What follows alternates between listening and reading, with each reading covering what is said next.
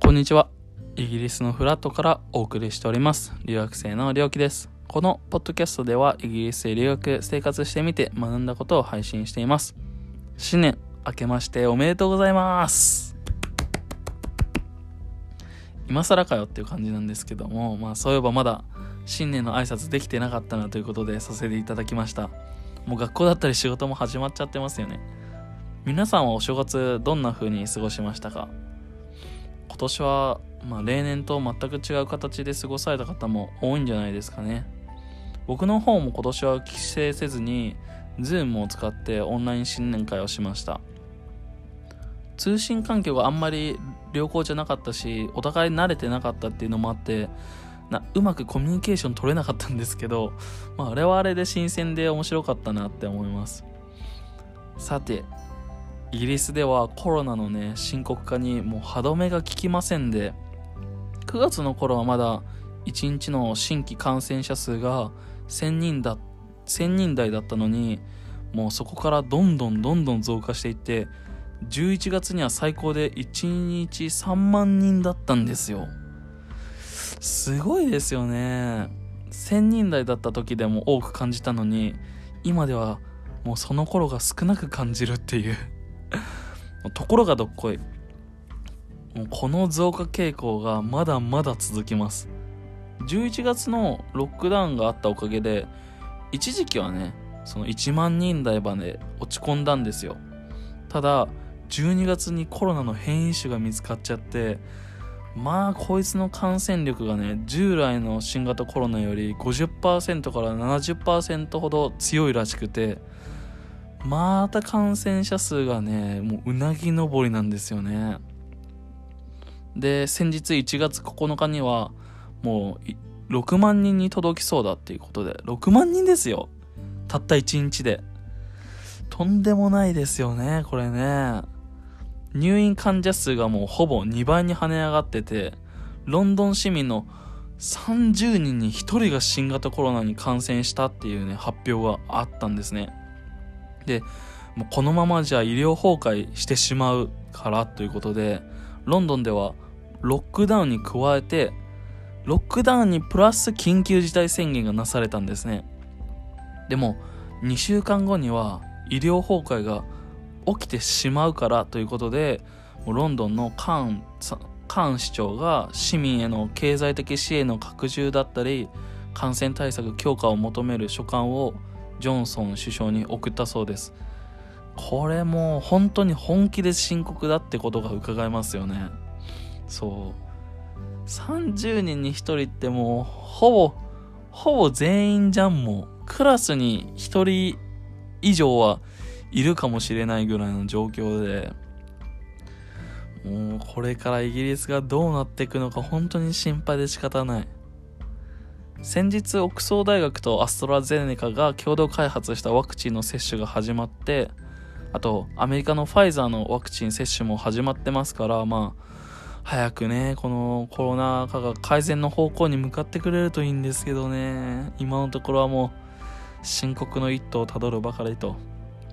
そうであと他に自動車業界ではもう2020年を失われた1年なんていう風にもね言われてて新車登録が30%減ということでもうなんかそんな話ばっかりですよね。もう自動車業界に限らず。それこんな時期に遠出するためにね使われる車なんて買おうと思う人なんていないわなそりゃな。そう。ちなみにイギリスではロックダウン中自転車屋さんに行列ができているのを僕何度か見かけました。なんでその行列になってるのか分かんなかったんですけど多分そのコロナ禍でね多くの人が職を失ってしまったのでその代わりにその何の免許もなくできる UberEats などの宅配のお仕事がね流行り始めたのかななんていう風に思ってます多分。そうで車関係の話で言うと先日ねイギリスにあるホンダの工場が2日間活動を停止したそうなんですね。でこれがイギリスが EU 離脱をした影響が早速出てきてるんじゃないかって言われてるんですね。っていうのが EU にイギリスが加盟してた頃って人や物の動きがスムーズだったのに対して新しく EU とイギリスの間で結ばれた貿易協定の FTA ではいくつかのね手続きが必要になっちゃったんですよ。だからそれが原因であの世界的にね部品の供給に遅れが出てるんですよね。自動車産業とか流通産業って届いたものをその日のうちに使うっていうシステムで成り立っているところが多いので部品の到着がね1日でも少しでも遅れてしまうともう工場が活動できないんですよね。にしても2日間活動停止って結構重大問題じゃないですか。うん。で12月30日にとうとう EU 離脱ってなったわけなんですけどももう今年はコロナだけではなくてこういった影響もたくさんありそうっていうことでまさしく波乱万丈の1年がスタートしたわけなんですけどもそう EU 離脱によるメリットもね、まあ、イギリスにはいくつかあるんですけどやっぱり怖いのが人と人物金の動きがどうなっていくのかっていうことですよね。物の動きに関しては先ほども言ったように FTA っていう協定が交わされて基本的には自由に貿易ができるっていうことが決まったわけなんですけど人の行き来に関してはこれがどうなるか分かってなくて今までは EU 圏内の人だったら誰でもイギリスで就職できたし大学も通常料金で学ぶことができたんですけどこの人の移動に関してはね今後スムーズにいかなくなりそうっていうことでまあ日本人である僕たちにあんまり関係ないことかもしれないんですけどイギリスにある日本の企業にとっては大ダメージみたいですよこれが。今までと違って余計な通関手続きもかかるし人材もね EU から採用しづらくなるっていうことでね。もうソニーやパナソニックとか大企業はイギリスに本部置いてたのを EU に移動するそうです。でホンダに至ってはイギリスにあるさっきのね工場も閉鎖して日本に撤退してしまうそうなんですよ。もう悲しい。理由はブレグジットではないってホンダは言ってるんですけど実際のところはねこれが決め手になったんじゃないかって言われてます。で日本とイギリスは EPA っていう EU とイギリスが結んでいる FTA より強い貿易協定を結んでるのでホンダはそれを利用してね日本からイギリスに輸出輸出した方が得だなっていう風に考えたんでしょうね。うん。でホンダの工場が閉鎖してしまう影響でその3500人もの人たちがね路頭に迷うことになるらしくて本当にこれがね大変ですよね。3500人ってだから要はその3500人に家族がいや妻や子供がいるから単純計算で 3500×2 とか3とかの人数の人たちが食や食べ物とかねお家に困ってしまうっていうことで本当にこれは EU 離脱におけるねこのデメリットがこういうところにも波及してるんだなっていうことがすごく分かります。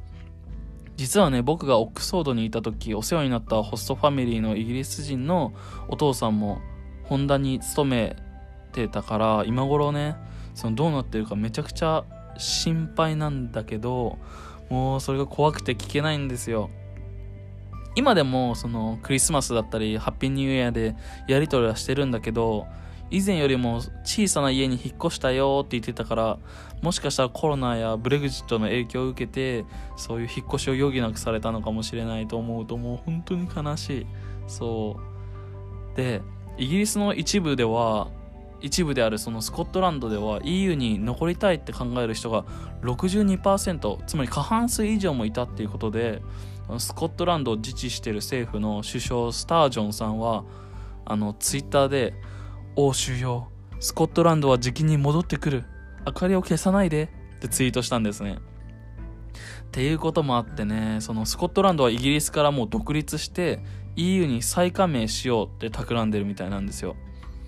だからこれがもう EU 離脱をきっかけにね4つの国からなっていたイギリスが解体されてしまうんじゃないかっていうふうにも言われててもはやもう不安はコロナだけにとどまらないということでね EU 離脱とお先真っ暗なように思えますしイギリスに未来はないんじゃないかなとも思われますがそんなイギリスでもまだ希望の光は消えてません。実はこんな状態のイギリスに積極的にね投資をしている企業があるんですよ。それが日本の NTT やソフトバンクそれにアメリカの Facebook だったり Google などのその IT 企業なんですよね。なんで投資を受けられているかっていうと、まあ、IT 企業なのでなので物を売ることは少ないですから貿易問題の影響が小さいっていうこともあるしイギリスはもともと IT 関連の人材が育っているっていうことが一つの理由なんですね。それに昔から金融で栄えた国ですから情報だったりお金を集める力も強いので国としてのポテンシャルはまだまだ残ってるんですよ。でそこにこのコロナと EU 離脱のダブルパンチで今のイギリスの現状は正直最悪になってるんですけどポンドの価値がどんどんどんどんどんどん下がってるんですね。自国通貨の価値が下がるっていうことはその国の信頼度が下がるっていうことなんですけどポテンシャルのあるイギリスにとってはこれは一時的なものに過ぎないってその世界中の多くの投資家は判断したようでこのねポンド信用が低くなってるこのタイミングで多くの投資家がガンガンガンガンイギリスに投資してくれているんですよね。だから案外僕はイギリスの未来はそこまで暗くないのかなっていうふうに思ってます。僕も 実はこの恩恵に預かってましてっていうのも授業料がねどんどん安くなっていくんですよ。僕大学に所属してるんですけど。どういうことかっていうとポンドの価値が下がっていくので大学側から提示されている授業料は変わらないんですけど日本円で払う金額が少なくなっていってるんですね。だから1ポンドの価値はたかだか20円とかしか安くなってないんだけれどもこれが積み重なって授業料を払うってなるとこの影響はとんでもないんですよ。